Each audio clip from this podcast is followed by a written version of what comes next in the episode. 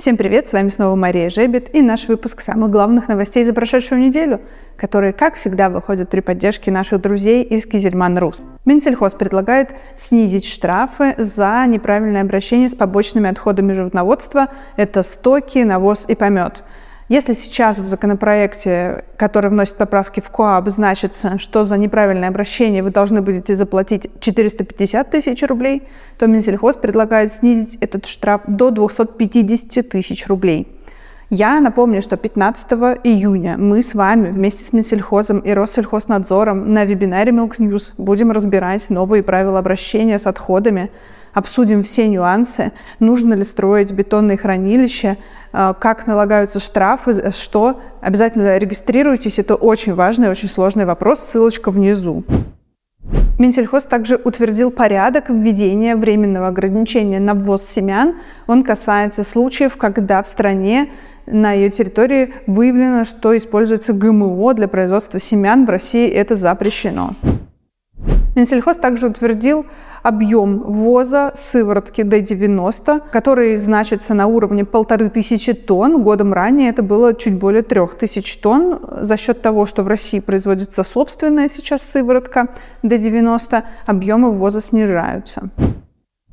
Вице-премьер Виктория Абрамченко заявила, что в ближайшее время может быть закреплено законодательно понятие «фермерский продукт», чтобы потребители не были введены в заблуждение и большие комплексы, большие компании не пользовались этим наименованием.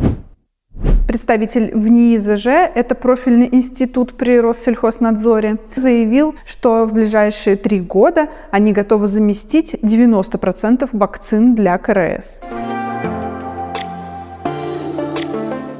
Объем производства сырого молока среднесуточный вырос на 6,7%. Это показатель на 22 мая и сравнивается он год к году.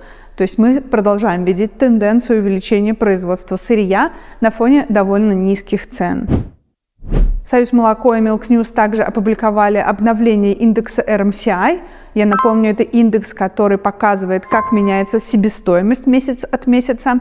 Так вот, в апреле эта себестоимость не изменилась и осталась на мартовском уровне.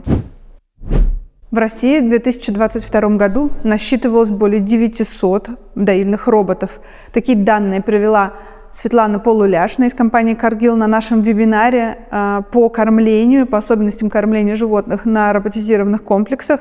Мы вместе с Александром Саяпиным обсудили все нюансы, ошибки и советы. Посмотрите по ссылочке внизу запись. А Светлана провела аналитику, и по ее данным в 2007 году первый робот появился, и сегодня на хозяйство приходится 5,2 доильных робота. Такая вот статистика. Роскачество и Рамир провели исследование, согласно которому СТМ увеличивают средние чеки, и потребитель продолжает придерживаться стратегии экономии, отказываясь от дорогостоящих продуктов. ЦРПТ привел свою статистику интересную. Творожный сырок вошел в топ самых дорогих продуктов. 687 рублей за килограмм творожного сырка сегодня можно отдать. Компания A7 Management инвестирует почти 4 миллиарда рублей в АПК Башкирии. Небольшая компания Астория М в городе Озерске, это моногород в Челябинской области, запустит производство плавленных сыров мощностью 300 тонн в месяц. О финансовом годе отчитался Чановский. Увеличилась чистая прибыль в 4 раза до 134 миллионов рублей. В этом году коллеги планируют дальнейший рост. По их оценкам, э, чистая прибыль в этом году должна увеличиться в 1,7 раза до 230 миллионов рублей. В Алтайском крае сообщили, что Эконива завершает строительство третьего коровника на своем мегакомплексе. На этом все. Спасибо, что вы были с нами. Обязательно читайте на нашем сайте лангриды, которых было очень много на этой неделе. Во-первых, это разбор, как внедрить систему оперативного управления производством на заводе – это текст о продукте «Ремесло» от э, К2 Тех. Это российская компания IT. и вы можете узнать о преимуществах отечественного софта в нашем разборе. Кроме того, мы сделали обзор новинок. Там, кстати, очень интересные продукты. Э, сливки алкогольные от Cardi B. Это такая рэп-исполнительница из США.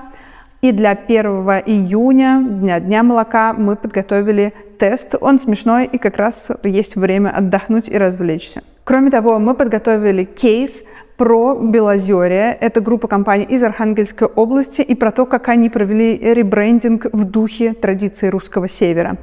Ну и по ссылочке внизу будет запись нашего вебинара. Мы с российскими IT-компаниями, вендорами и импортерами поговорили про то, каких решений не хватает сегодня на российском рынке и какие из них могут пропасть. Можете ли вы чего-то лишиться из оборудования для маркировки, например, или вашего складского учета после введения санкций. Ну что ж, на этом все. До следующей недели.